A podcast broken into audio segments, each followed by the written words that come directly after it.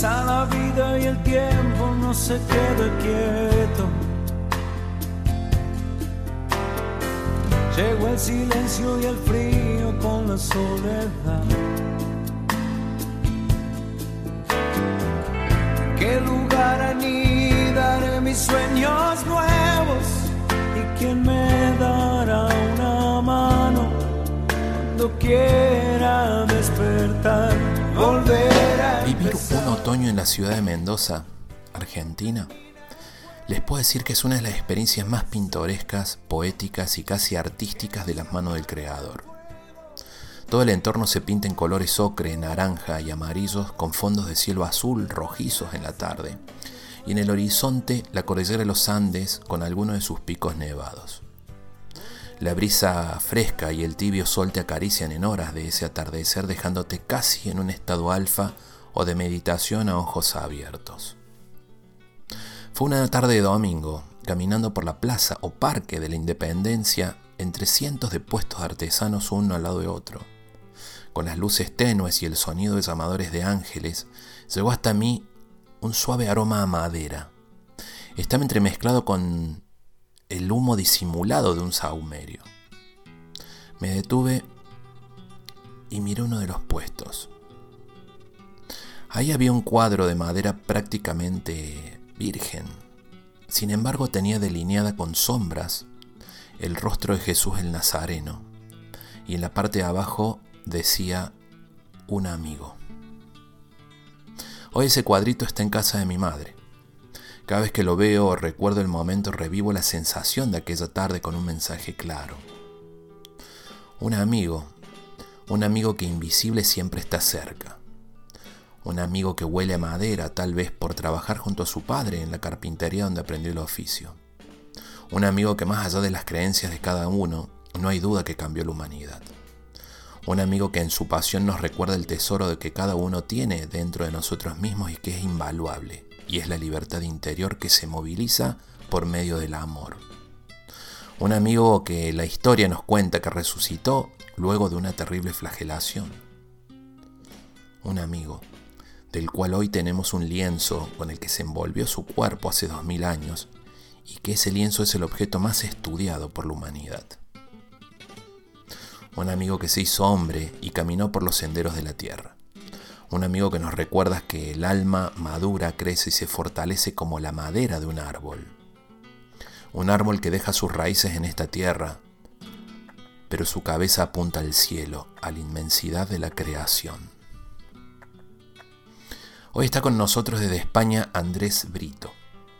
Él es periodista, investigador, teólogo, estudia la sábana santa desde hace 40 años y es miembro de EDIFES, que es el equipo de investigación del Centro Español de Sindonología. No te pierdas el programa de hoy. Estamos hablando de la sábana santa desde el punto de vista científico y de la fe.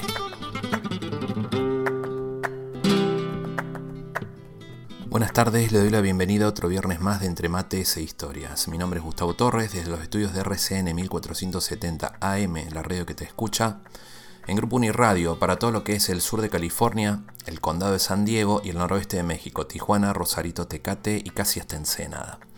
También nos escuchan por la página web de Grupo Uniradio y por la aplicación TuneIn desde tu teléfono celular buscando RCN 1470 desde otras partes del mundo. Mis redes sociales son Gustavo Torres Historias y este y todos los programas los vas a poder escuchar en Spotify, Google Podcast y Apple Podcast buscando Gustavo Torres Historias. Le quiero dar las gracias como siempre a quienes hacen posible que este programa esté al aire. A Bit Center, donde las empresas y los freelancers tienen un espacio para crecer en la innovación mexicana. Su Facebook es Bit Center México y están en Boulevard Díaz Ordaz, al lado del auditorio y la ciudad a Universidad Humanitas, a donde pertenezco a esta noble y gran institución, y donde seguro te esté esperando un nuevo camino. Su teléfono es 664-634-3864 y están enfrente del Parque Morelos. Hospital para Perros y Gatos del Dr. Ackerman, especialistas en todo lo que es medicina y atención para tus mascotas. Su Facebook es Hospital para Perros y Gatos y su teléfono es 664-683-7932. A celulares 5 y 10 con mi amigo Arturo, ahí en Boulevard Díaz Ordaz 4001, tienen una amplia gama de equipos celulares. El que busques seguro está. Y con financiación propia, además con el servicio de telefonía celular de la compañía que más se adecue a tus necesidades. Su teléfono es 664-665-8080 y su Facebook celulares 5 y 10. A Carnicería Canales, todo lo que necesitas para un buen asado y para cualquier emprendimiento gastronómico en Baja California. Aparte, han anexado también todo lo que es una gama de descartables y eh, todo lo que necesites para, para tu restaurante, taquería o lo que estés haciendo. Su Facebook es Carnicería Canales SASB. Están en calle Sexta entre Madero y Negrete. A comida callejera argentina. Son el auténtico sabor de la cocina argenta en la región. Tienen empanadas, choripanes, chimichurris y hacen atención especial a eventos. Su WhatsApp es 663-2940-111 y su Facebook Comida Callejera Argentina.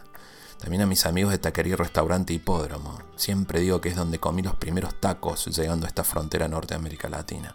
Tienen más de 45 años de tradición y hacen taquizas para lo que es San Diego Tijuana, además de la atención en su restaurante, donde no únicamente venden tacos, puedes pedir un caldo de carne que está de, película de rico.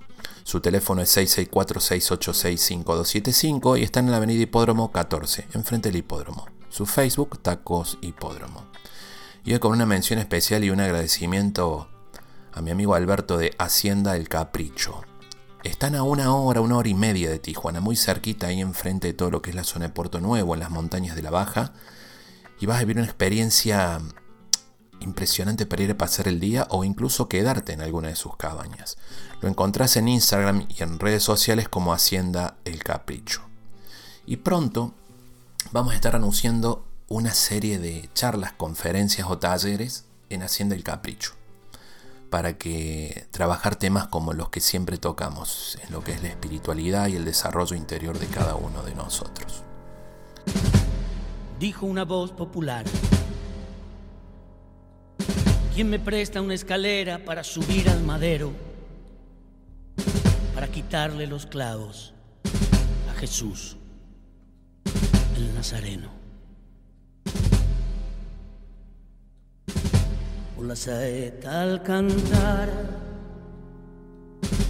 al Cristo de los gitanos, siempre con sangre en las manos, siempre por desenclavar. Cantar del Le doy paso a nuestro programa de hoy y la bienvenida a Andrés Brito. Quiero destacar nuevamente, Andrés lleva 40 años estudiando e investigando Además tiene su tesis doctoral realizada en el estudio de la sábana santa y es miembro de EDIFES, que es el equipo de investigación del Centro Español de Sindonología. Le doy la bienvenida a Andrés.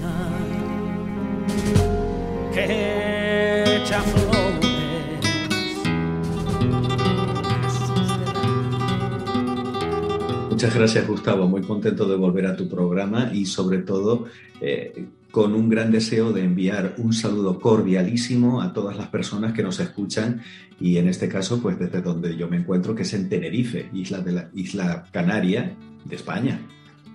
Sí, aquí coordinándonos con la diferencia horaria para poder participar del programa y con un tema tan apasionante que lo hablaba el viernes pasado, que es esto de la sábana santa. Cuando empiezo a organizar para formular las preguntas, vino a mi mente la necesidad de contarle a los niños, a mi hijo puntualmente, todo esto tan maravilloso que nos deja la historia del cristianismo. ¿En ¿Cuáles son los primeros evangelios que se comienza a hablar de la sábana santa? ¿En qué parte de la Biblia? Los cuatro evangelios la mencionan, porque se nos cuenta que después de que Jesús muere en torno a las 3 de la tarde del primer Viernes Santo de la historia, Nicodemo y José de Arimatea, que eran personajes que tenían muy buena posición económica, reclaman el cadáver a Pilato. Y ellos son los que se encargan de colocar el cuerpo en un sepulcro nuevo excavado en la roca. Estoy mencionando de forma textual lo que dice el Evangelio. Y lo envuelven en una sábana limpia que acababan de comprar en ese momento. Esta costumbre era lo habitual en los judíos. Lo que pasa es que ten en cuenta que ellos tenían que dejar de trabajar mientras todavía se podía distinguir un hilo blanco de un hilo negro con la luz solar del viernes por la tarde, antes de que empezara el descanso ritual del sábado en el que ya no podían realizar ninguna actividad. Y ese es el motivo por el cual le hacen una sepultura provisional, envuelto en la sábana y espolvoreado con aromas. Y el motivo también por el cual las santas mujeres acuden muy temprano el domingo por la mañana con los ungüentos para terminar de embalsamar el cadáver, cosa que no van a poder hacer. ¿Por qué? Pues porque durante la noche se ha producido la resurrección y por tanto ya no hay cuerpo que embalsamar ya que ese cuerpo se ha transformado, espiritualizado, divinizado y ya no está regido por las leyes físicas que controlan este mundo, sino que ha entrado en una dimensión totalmente desconocida. En el capítulo 20 del Evangelio de San Juan, y tengan en cuenta este dato, amigos y amigas que nos escuchan, por algo que les voy a decir dentro de un momento, eh, se nos dice que cuando entran dentro del sepulcro Pedro y Juan, alertados por María Magdalena de que el cuerpo ha desaparecido, se encuentran con que la sábana está, la palabra griega es keimená, caída, allanada, alisada, sin el relieve característico que tendría de estar cubriendo un cuerpo muerto. Y dice el Evangelio algo muy curioso. Dice que San Juan vio y creyó en la resurrección. ¿Por qué? Pues porque él piensa con lógica. Si alguien hubiera robado el cadáver, lo hubiera dejado todo tirado, no hubiera puesto la sábana exactamente igual a como nosotros la dejamos el viernes por la tarde. Es decir, imagínense un estuche de tela en el que desaparece el interior, se volatiliza, se esfuma, se desintegra y el estuche de tela queda exactamente igual a como estaba, pero sin el cuerpo en el interior. Es decir, es una prueba visual, física, de que efectivamente el cadáver había tenido algún tipo de transformación. Pues bien, si usted se coge una Biblia y se va a este versículo del capítulo 20, se puede encontrar con varias incorrecciones, no porque la Biblia diga herejía, porque si no, no tendría el permiso de la Iglesia, sino porque está mal traducido. Y aquí es importante que seamos muy puntillosos porque en lengua griega, que fue en la que se escribieron los evangelios, no se da puntada sin hilo. Y si se escoge una palabra y no otra, es porque una palabra expresa muchísimo más en griego que en castellano. Me explico. Nos encontramos con Biblias que dicen, cuando llegaron al sepulcro, vieron las vendas tiradas y el sudario con el que lo habían envuelto doblado en su sitio. Aquí hay varias incorrecciones. Primero, las vendas no. Los evangelios sinópticos, Mateo, Marcos y Lucas, hablan de Sindón. Y el evangelio de Juan dice ozonia. Ozonia se puede traducir por venda. Pero si Mateo, Marcos y Lucas me dicen Sindón, que solamente se puede traducir por sábana, yo traductor tendré que hacer coincidir la traducción, ya que se me da esa posibilidad de la palabra que aparece en San Juan con la que dicen el resto de los evangelios. Por lo tanto, vendas no, sábana. Tirada no. Como decía antes, queimená, caída, allanada, alisada, pero en su sitio, no tirada.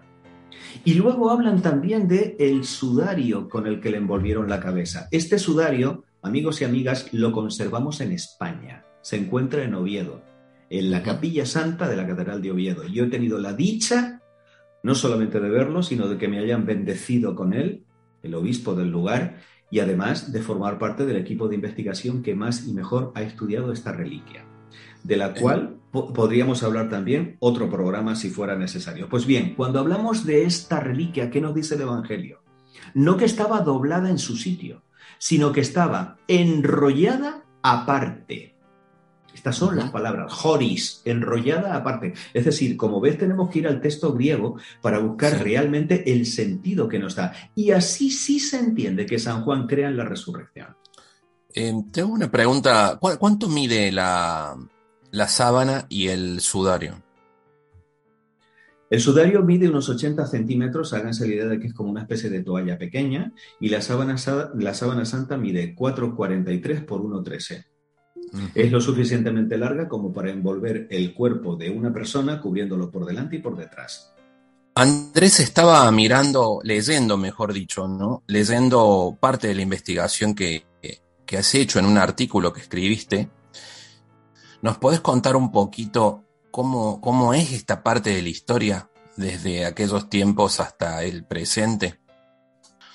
La otra parte que te quería preguntar era la importancia de, la investigación forense en todo esto y toda la parte científica del estudio que se hizo y del cual formas parte en, en Edifes. Y lo último es las objeciones que se fueron encontrando a partir de la historia y cómo se van rebatiendo. Pues vamos allá, porque vamos, lo que me has, lo que me has preguntado abarcaría mi conferencia de 90 minutos. Y quiero ser sucinto a la hora de realizar el resumen, sobre todo para que las personas que es la primera vez que están oyendo hablar de este tema se queden con una idea clara. La sábana santa eh, probablemente fue enviada al norte de Palestina, a, a Edesa, en la actual Urfa, en Turquía meridional conservamos documentos que nos dan a entender que esto fue así y muy probablemente coinciden con la tradición que indica que fue San Judas Tadeo no el traidor Iscariote, sino San Judas Tadeo, apóstol, el que llevó huyendo de la persecución de los judíos esta reliquia al norte. Allí se relaciona con el rey Abgar IV de Edesa, que eh, le brinda veneración. Y durante bastante tiempo nos encontramos con que allí la sábana se encontraba doblada de tal manera que solamente mostraba la cara de la imagen frontal que de manera misteriosa quedó grabada en la superficie de la tela y se llamaba mandilión o también tetradiplon. Tetradiplon significa doblado en cuatro partes y esto fue lo que dio idea al profesor Jan Wilson de la Universidad de Oxford para pensar que el mandilión de Edesa y la sábana santa son el mismo objeto, lo cual parece que está confirmado con otro documento llamado Codex Esquilitres, en el cual se da la bienvenida a la reliquia que fue trasladada desde Edesa hasta la Catedral de Santa Sofía en eh, Constantinopla. Se le da la bienvenida y el obispo Gregorio pronuncia una homilía en la cual indica que le impresiona enormemente la herida del costado del Señor. ¿Por qué? Porque en el traslado se dieron cuenta de que no solamente estaba la cara, como se pensaba, sino que la desdoblan y ven, que tiene la dimensión que en la actualidad sabemos que tiene la sábana santa. En el año 1204, Robert de Clary, cronista de la Cuarta Cruzada, dice que mm, la sábana fue llevada a la iglesia de Santa María de Blaquerna y que todos los viernes era izada de tal forma que daba la sensación de que el Señor volvió otra vez a mostrarse resucitado delante de los, eh, de los fieles, de los peregrinos que estaban en esa iglesia. Y ya mucho más tarde, eh, ya en el siglo XIV, mm, eh, un nieto del caballero templario, Godofredo de Charny eh, expone la sábana santa a la colegiata del Irey. A partir de ese momento ya no tenemos ninguna duda, puesto que está muy bien documentado, que la sábana que en la actual, actualmente se conserva en la catedral, en el Duomo de Turín, la catedral de San Juan Bautista, es exactamente la misma que se expuso en la colegiata del Irey. Llega a la catedral de Turín en el año 1578 y las investigaciones comienzan realmente eh, a partir del año 1898, cuando un abogado turinés, Secondo Pía, toma la primera fotografía de la sábana santa y descubre que la imagen que aparece en ella de un hombre retratado por delante y por detrás solo es realmente visible en el cliché, en el negativo fotográfico cuando se da la inversión del blanco y del negro. Ahí es en donde realmente Secondo Pía descubre la imagen que durante dos mil años había estado oculta hasta la invención de la fotografía, lo cual eh, elimina la posibilidad de un fraude, puesto que nadie era capaz de elaborar un negativo fotográfico tan perfecto 19 siglos antes de que se inventara la fotografía. Esto con respecto a la historia. Las investigaciones han continuado y aquí es en donde entra la pregunta segunda que me has hecho, y es que los médicos, los forenses, se han eh, interesado mucho en la síndrome. ¿Por qué? Porque nos muestra la huella arqueológica de cómo era una crucifixión romana en el siglo I. Y han descubierto cosas maravillosas. La primera de ellas es que la antropometría del hombre de la sábana nos dibuja a un hombre adulto de entre 30 y 40 años de particular belleza cuyo rostro sereno contrasta enormemente con las torturas a las que aparentemente ha sido sometido si atendemos a las huellas de sangre que se conservan también en la propia reliquia. Y además nos encontramos con que ese hombre tiene unas medidas perfectas. O sea, si tú diseñas un cuerpo humano de un varón adulto, perfecto, nos sale el hombre de la sábana santa. Además, también vemos que hay muchos datos que hasta que se empieza a estudiar la sábana santa no se sabían así si acierta. Por ejemplo, los clavos no pueden ir en la palma de la mano, puesto que se desgarra la mano. Tiene que ir en un lugar mucho más potente como para poder soportar una tracción de 80 kilos.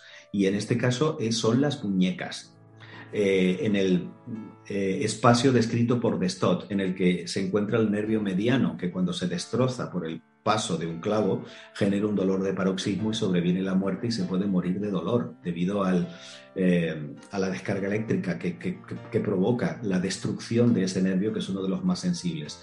Otro error era también, como pone Velázquez en el cuadro que conservamos en el Museo del Prado de Madrid, poner mm, cuatro clavos, es decir, uno para cada una de las, de las muñecas y uno para cada uno de los pies. Hoy en día sabemos que el pie izquierdo se colocó sobre el derecho y fue atravesado por un clavo de 40 centímetros que atravesó los dos empeines y llegó hasta eh, la, madera. Un crucificado muere de asfixia, Gustavo, porque colgado de esa manera, el diafragma, que es el músculo que tenemos debajo de los pulmones y nos permite respirar, aprieta los pulmones y tiene que hacer un esfuerzo titánico sobrehumano para tirar de las muñecas taladradas, tomar una bocanada de oxígeno y desplomarse porque no lo soporta. Esto a lo largo de horribles horas de agonía. Cuando vamos a buscar una forma espantosa de matar a una persona, probablemente la crucifixión sea de las más crueles, si no la más. Algo que era muy bien conocido por los persas y que probablemente fue importado desde Persia por los romanos, que eran muy refinados a la hora de hacer sufrir a, a sus contemporáneos, a los seres humanos. O sea que, como ves, tanto el estudio histórico como el estudio médico forense científico de la sábana santa son extraordinariamente interesantes, nos brindan muchísimos datos y ese es el motivo por el cual a la sábana santa se la denomina el quinto evangelio, puesto que ahí tenemos referencias a cosas que los evangelistas no pusieron por escrito, pero que nos ponen en contacto con lo que era la realidad histórica del hombre que se envolvió con la sábana y que fue torturado y crucificado exactamente a como nos dicen los evangelios que hicieron con Jesucristo. Una, cuando tenés la sábana enfrente, o me imagino que en los estudios que se hicieron se pueden sacar las medidas del rostro, una descripción de, de cómo sería, el, porque hablábamos de una belleza y una tranquilidad que se ve en el rostro de un hombre que entre 30 y 40 años, más o menos, ¿qué estatura tendría? Aquí tenemos una dificultad por una razón muy sencilla y es que date cuenta de que eh, la imagen de la sábana santa se produce mientras el cuerpo se encontraba en el proceso de rigor mortis y tenía los pies flexionados.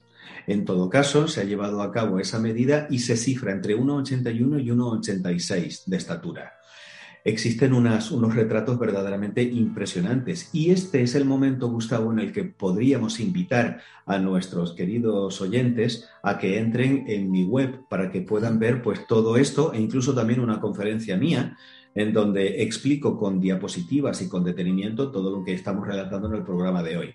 La página web es sindonecanarias.com Repito, sintonecanarias.com. E incluso ahí también tienen acceso a mi tesis doctoral por si tienen interés de leer las 499 páginas. Eh, ¿Por qué Síndone Canarias? Pues porque yo soy oriundo de Canarias, de Tenerife, y entonces, eh, como ahí informo de las conferencias que doy en el ámbito en el que yo vivo y me muevo y trabajo y actúo, pues eh, es una referencia muy clara para todas aquellas personas que quieren acudir en vivo a mis conferencias. Ahí pueden ver también ese rostro que ha sido pintado por distintos eh, autores, entre ellos Gabriela Gemian, un pintor armenio que es el retrato probablemente más popular que se ha hecho del rostro de la sábana santa. Y hay además una anécdota preciosa.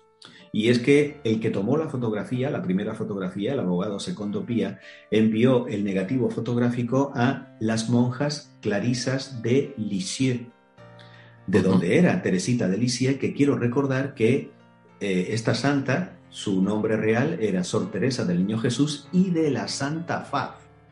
Y su hermana Céline, que también se convirtió en monjita de las Clarisas de Lisieux, recibió ese regalo de Secondopía y ella fue la que hizo el primer acercamiento pictórico al rostro de la sábana santa de una belleza indescriptible y que de la misma forma se puede también encontrar en esa página web que estamos recomendando. El programa pasado me contabas que te convertiste a raíz de estudiar en la sábana santa. Cuando decidiste hacer la investigación, ¿te recordás qué sentiste? ¿Por qué decidiste? El proceso de conversión no es un instante, yo, por, lo menos en mi caso.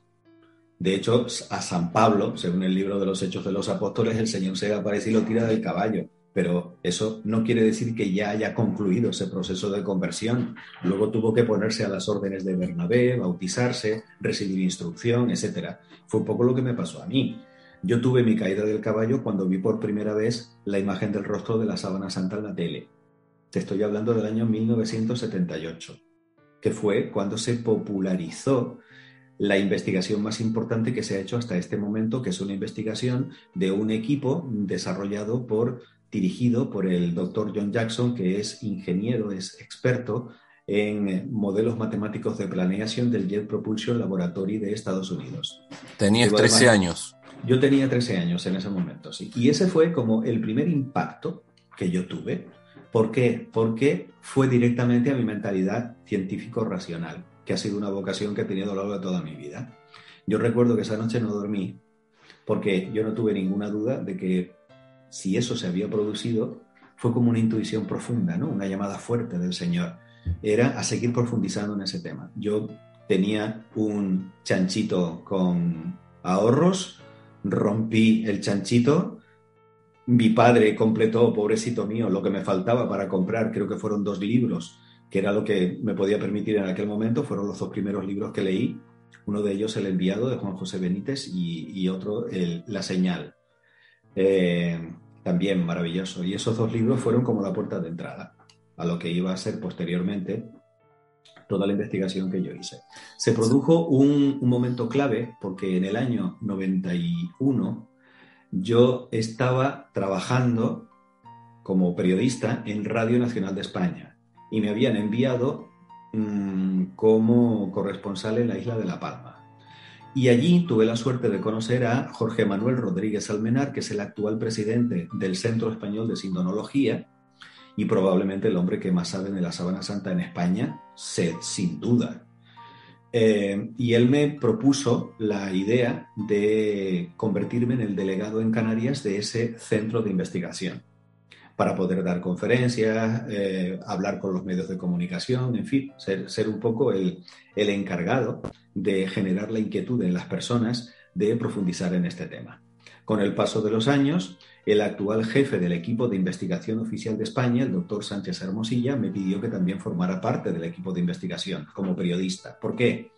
Pues porque hay planteado todo un protocolo, Gustavo, que se ha presentado a la Santa Sede para poder seguir estudiando la Sábana Santa. Yo siempre digo que el siglo XXI va a ser el gran siglo de la Sábana Santa, puesto que ya sabemos mucho sobre ella, pero es una parte muy pequeña de todo lo que todavía se puede estudiar y podemos seguir averiguando. Es más, tenemos una gran dicha con todo esto, y es que a veces se nos olvida que el Papa Francisco es licenciado en ciencias químicas y que por primera vez en 21 siglos de catolicismo tenemos a un científico sentado en el trono de San Pedro, lo cual yo creo que es algo maravilloso para la Iglesia, puesto que es una persona muy acostumbrada a distinguir los hechos de las opiniones. Antes me estabas preguntando sobre las objeciones a la autenticidad de la sábana santa y en eso precisamente es en lo que yo he basado mi tesis doctoral. Toda la última parte de la tesis es ir respondiendo punto por punto a las objeciones principales. Pero aquí hay un elemento clave y es, vuelvo a repetir, ver si es una opinión o es un hecho. Eso que se pone como objeción. Te pongo un ejemplo. Dice, es que en el equipo de investigación había no sé cuántos creyentes. Y yo digo, pero bueno, ¿y qué? Porque claro, la idea es, no, como es creyente, su visión es parcial. y va a estar a favor de la autenticidad. Digo, ¿y si es ateo también? Si es ateo, también su visión es, parcial y estará en contra de la autenticidad. Pero mire usted, si no hay pintura en la sábana santa, da igual que usted sea creyente, ateo, calvo o rubio. Porque yo me voy a basar en lo que observo. El agua hierve a 100 grados, me guste o no me guste, lo crea yo o no lo crea.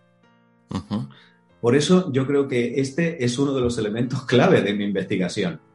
El tratar de distinguir entre lo que es una opinión de lo que es un hecho. Entonces, si nos vamos a los hechos, en este momento no hay ningún hecho objetivo que ponga en duda la autenticidad de la sábana santa, porque incluso para el carbono 14, desarrollado en el año 1988 por el profesor Tait, y después de varios congresos científicos internacionales en donde se han explicado perfectamente los resultados que se obtuvieron en aquel momento. Como decía Yves Delage, profesor de la Sorbona francesa, si esta sábana hubiera pertenecido a Aquiles o a algún faraón, absolutamente nadie hubiera puesto objeciones a su autenticidad. Pero claro, como se piensa que es la sábana santa que envolvió el cadáver de Jesucristo, aquí se ponen objeciones de carácter ideológico, no de carácter científico. Contanos para qué es el carbono 14.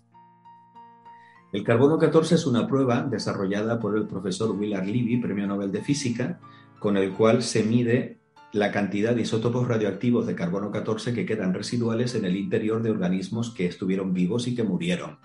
Como se sabe la ratio de desintegración de este isótopo, si yo mido la cantidad de carbono 14 que hay en un hueso, por ejemplo, yo sé exactamente cuándo murió ese animal, porque puedo hacer el cálculo. Pues bien, se le hizo en contra de la opinión de muchísimos científicos la prueba del carbono 14 a la sábana santa y dio como resultado siglo XIV. Es decir, la sábana santa fue un ser vivo, porque era una planta de lino que se arrancó pero según esta prueba, esa planta de lino estaba viva en el siglo XIV, con lo cual no pudo haber envuelto el cuerpo de Jesús en el siglo I. A no ser que haya habido alguna circunstancia que haya falseado los datos. Es decir, el carbono 14 da esa fecha, pero eso no quiere decir que la sábana santa sea falsa o que no sea del siglo I, sino que tendremos que explicar por qué existe eso. De la misma manera que si yo le hago el carbono 14 a un árbol que esté junto a la autopista que está enfrente de mi casa, probablemente me va a dar que ese árbol todavía faltan 3.000 años para que nazca. Porque hay elementos que modifican la medida de carbono 14. El carbono 14 es magnífico para muestras que han estado guardadas y resguardadas de cualquier tipo de contaminación, pero sabemos por la historia que la sábana santa ha recorrido muchos países, ha estado expuesta durante siglos al medio ambiente, ha estado sometida a altísimas temperaturas en dos incendios, uno de ellos en 1532, que elevó la temperatura a más de 900 grados, cosas que sabemos porque se fundió la plata de la caja en la que se encontraba guardada y una gota de plata recalentada cayó en el interior. Además, también para apagar el incendio se echó agua que entró hirviendo en el interior de la caja donde estaba la sábana santa, etcétera, etcétera, etcétera. O sea que, como ves, la prueba del carbono 14 hoy en día no se puede argumentar como eh, un, una objeción contraria a la autenticidad de la sábana santa. ¿Ha tenido eh, situaciones que han querido atacarla, destruirla, así como, como algún atentado? Los dos incendios. Los dos Aunque de hecho todavía no, no, no, hay pruebas contundentes, ni sabemos quién pudo haberlo hecho. Cuando la sábana se encontraba en el convento de Chambéry, en Francia, en el año 1532, en la noche del 3 al 4 de diciembre se produjo ese incendio. Y luego hubo otro, en abril del año 92. Eh, y de hecho, mm, este segundo, en el cual se quemó prácticamente todo lo que era la cúpula de la catedral de San Juan Bautista, eh, la suerte es que la sábana estaba resguardada en una especie de pecera de cristal prácticamente irrompible. Y la Comisión de Investigación de la Sábana Santa pudo comprobar al cabo de una semana de que, por lo menos en esa oportunidad, no había sufrido ningún tipo de daño. Hoy en día la Sábana Santa se conserva en la propia Catedral de Turín, pero dentro de una cápsula, regalo de una empresa de ingeniería aeroespacial Es una cápsula sellada en donde hay argón, que es un tipo de gas que evita la proliferación de bacterias que puedan deteriorar la celulosa y si ni Dios lo quiera se produce un atentado, un terremoto, una explosión, se deteriora el entorno en el que está, pero la sábana santa queda incólume por una razón muy sencilla, Gustavo, y es que las personas del siglo XXV tienen tanto derecho como nosotros a tenerla, estudiarla y venerarla. Estaba leyendo una parte que contabas entre esto de, del presente y la historia de la sábana, cómo llega a Turín a quedarse a Turín. Entiendo que un, obispo hizo una promesa porque había una peste en ese momento que estaba asolando eh, parte de Europa. Entonces. Ese obispo es un santo, es San Carlos Borromeo. San el, Carlos. El, obispo de Milán. Y desafortunadamente, pues la peste se estaba cebando con sus feligreses. Los duques de Saboya, que eran los dueños legales de la sábana santa en ese momento, cuando la sábana se encontraba todavía en Francia, en Chambéry, se enteraron de este voto y se alarmaron, pensando que este hombre, que era ya anciano y estaba enfermo, moriría en, el transcurso del viaje. Y entonces se les ocurrió una estratagema para ahorrarle eso al, al, ancianito, al viejito. Y fue lo siguiente, bueno, él ha dicho que va a ir a venerar la sábana santa allí donde se encuentre, pues vamos a acercársela. Y ese es el motivo, precioso motivo, por el cual los duques de Saboya trasladaron la sábana santa desde Chambéry hasta la Catedral de Turín, que le quedaba muchísimo más cerca al santo. Y efectivamente pudo cumplir su promesa sin dejarse la vida en ello.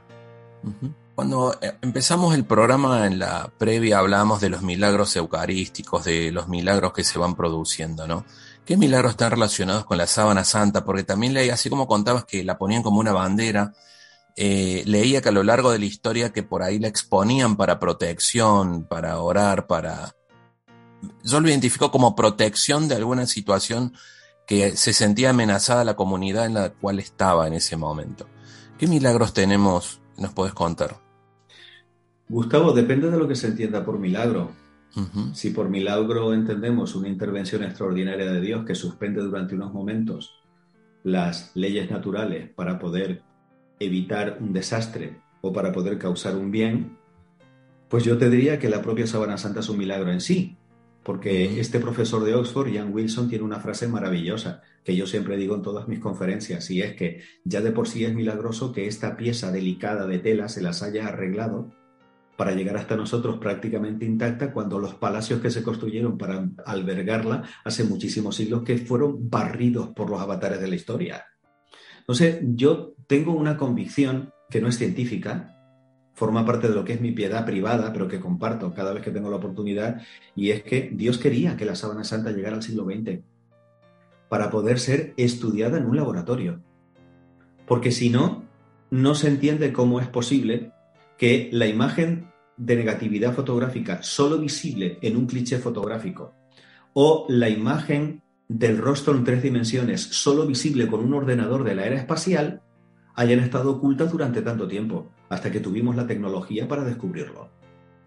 Por lo tanto, yo sí me gustaría que las personas que se acercaran a este tema maravilloso, fascinante, es el objeto más extraordinario que existe en el mundo y la reliquia más venerada de la cristiandad y el objeto arqueológico más estudiado de todos los tiempos, lo hagan con espíritu científico, pero también dejándose tocar por lo que se observa en la propia sábana santa. Un hombre torturado hasta la muerte y alguien que, según sabemos, era inocente por los documentos que nos hablan de él y que además tenía un mensaje paradójico de amor a los que te persiguen y de perdón a los enemigos. Algo verdaderamente revolucionario que en menos de 300 años hizo que el imperio romano, que estaba totalmente dominado por todo tipo de vicios, se convirtiera a la fe de este pobre crucificado. Eso es un milagro histórico. Y es incomprensible si no es por la acción del Espíritu Santo, que es realmente el que domina la historia. No la dominan ni Putin, ni, Biden, ni nadie. La domina Dios. Y eso a veces se nos olvida. Y a pesar de las miserias de los seres humanos, que somos capaces de masacrar a nuestros semejantes, como estamos viendo ahora con la guerra de Rusia, el Señor, a pesar de eso y, de, y del mal uso que hacemos de nuestra libertad, siempre se las arregla para sacar bienes de los males. Y yo creo que eso es la fe en la providencia que a mí particularmente me da mucha paz interior cuando veo las noticias y cuando veo de qué manera estamos acabando con el planeta. No necesitamos ningún meteorito que venga a destrozarnos, ya nos las arreglamos nosotros para matarnos entre nosotros. ¿Por qué estuvo dos mil años? ¿Por qué lleva dos mil años y es el milagro en sí mismo? Hmm.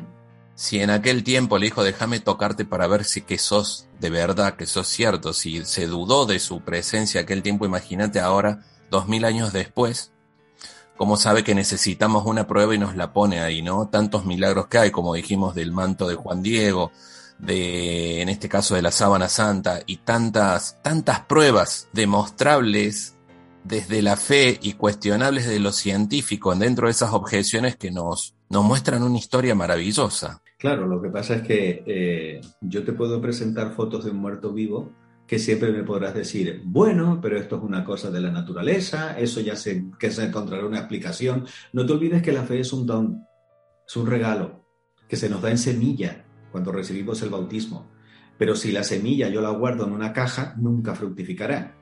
Yo tengo que plantarla en mi corazón y tengo que hacerla regar, todos los días. ¿Con qué? Con oración, con sacrificios, con entrega a los demás, con amor, que al fin y al cabo es verdaderamente el abono que hace que esa planta fructifique realmente.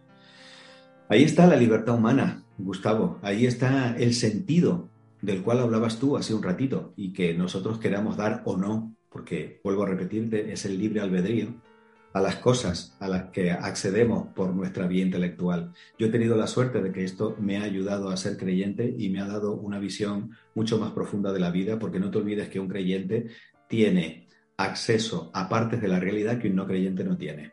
Me imagino estar enfrente de la sábana, ¿no? O sea, el sentir, aunque sea que, que le esté mirando como a distancia, hoy con los medios eh, la tecnología la podemos ver en, tu página, como recién nos comentabas, pero en ese momento que la tenés enfrente, la primera vez que la tuviste, ¿qué sentiste?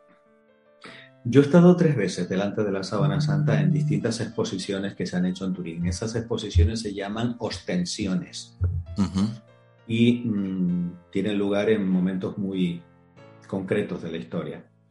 Y la primera vez fue muy emocional no digo emocionante, fue muy emocional. Yo me pasé horas llorando porque conecté con el sufrimiento del hombre retratado allí. La segunda vez que la vi fue como reencontrarme con una vieja amiga.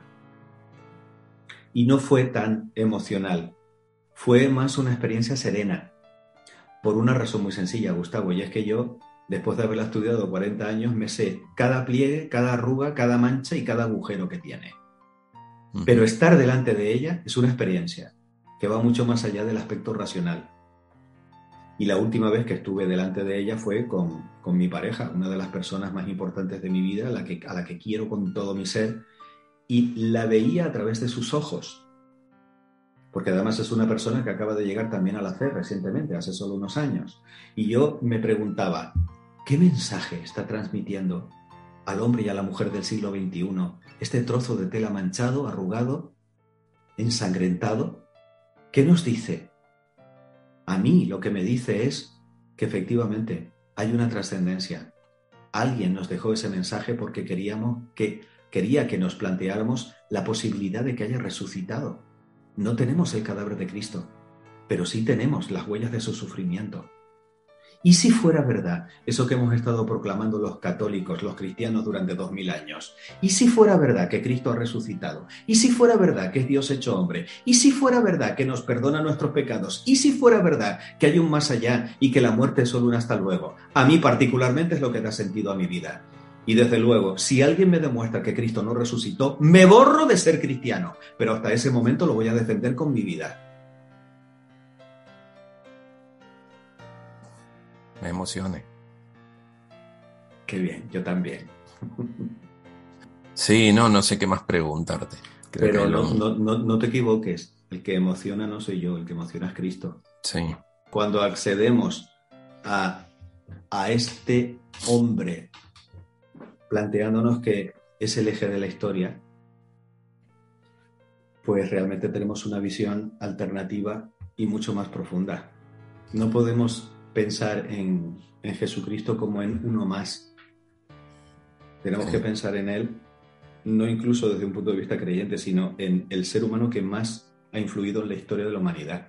Hay quien dice, esto es la idea de un pensador, que si se reunieran todas las armadas que han surcado los mares, todos los ejércitos que han combatido, todos los reyes y jefes de Estado que han gobernado, todos juntos, no tendrían en la historia del mundo el impacto que ha tenido y tendrá la vida de este hombre. Entonces, ¿quién es Jesús de Nazaret? Alguien que sigue preocupando a tantos vivos, teniendo en cuenta que nadie hoy en día sería capaz de dar la vida por Julio César o por Napoleón, y sin embargo, en este momento hay personas que están dando su vida por Jesucristo. ¿Cuál es su magia? ¿Qué es lo que hace? Y además, recordemos sus propias palabras, pasarán el cielo y la tierra, pero mis palabras no. Imperios han querido acabar con él y aquí seguimos los cristianos, con humildad, pero tratando de dar un testimonio de congruencia en un mundo que cada vez es más violento y más doliente. Sí, sobre todo en esta época que a mí me, me, llegó mucho lo que decía, es un hombre que mide entre un 81 y un 86, me da una dimensión de cómo lo tengo que mirar, cómo estaría parado enfrente de mí. Eh, ¿Hay algún otro dato que se pueda sacar de la sábana santa? Eh, sobre su, figura, ¿te refieres? Sí, sí. Eh, bueno, pues pesaría unos 80 kilos, tendría un, un, calzado de un 48, Sabemos que era un hombre acostumbrado a andar descalzo, puesto que sus dedos están separados, los dedos de los pies. Eh, ¿Qué más? Eh, las rodillas están muy contusionadas, aunque no lo pone el Evangelio, es lógico pensar que se cayera, eso sí lo recoge el Vía Crucis de manera tradicional, por ejemplo. Además, curiosamente, hay un tipo de eh, calcita de arena que es exclusiva de las afueras de Jerusalén. O sea, con la sábana santa sucede como con un gran rompecabezas en el que tenemos las piezas dentro de un cubilete y empezamos a sacarlas y vemos que todas van encajando. Entonces, por eso se requiere un estudio multidisciplinar. Y a mí me da un poquito de rabia cuando dicen, no, es que eh, yo necesito un sindonólogo para que me hable de la sábana santa. No, perdone. La sindonología no se estudia en ningún sitio, la sindonología no es ninguna especialidad. Usted lo que necesita es un químico, un físico, un forense. Eso es lo que usted necesita para que entre todos formemos un equipo, que en este caso seremos hipnólogos, pero que cada uno dé su visión desde la especialidad que tiene. Entonces, claro, cuando a mí me llegan objeciones un poco absurdas, como que, ah, es que yo eso no me lo creo, yo rápidamente pregunto, ¿usted a qué se dedica? Fontanero, pues ya usted me ha, respondido. Porque si usted no se cree lo que dice un físico, un, un forense, un químico, no, sé qué aval tiene usted, con todos los respetos para los fontaneros, pero evidentemente, como te dije en el primer programa, yo de lo que no sé no hablo. Y presto atención a lo, a lo, que me cuentan los que sí saben y están dedicando su vida a investigarlo con el mayor rigor científico. Eso es lo honesto, eso es lo serio, eso es lo razonable. Y eso es lo que yo he hecho en falta en el mundo contemporáneo, en el que, sobre todo a través de las redes sociales, todo el mundo publica lo que le da la gana y aquí no pasa nada. Andrés, te quiero dar las gracias por, por el tiempo, que es lo más valioso que tenemos los seres humanos, que, nos has regalado, que nos has brindado estas enseñanzas. Y... A mí no se me ocurre emplear el tiempo en mejor manera, ¿eh? O sea que no te inquietes, que soy yo el que te está agradecido por darme la oportunidad de poner este altavoz para llegar a todos tus maravillosos oyentes, a los que les envío un beso muy fuerte desde España. Te doy las gracias por acompañarnos y te espero el próximo viernes en Entre Mates e Historias. Este y todos los programas los puedes encontrar en Spotify, Google Podcast y Apple Podcast buscando Gustavo Torres Historias. Y quiero cerrar el programa de hoy con una canción para mi amigo, el cuadrito de madera.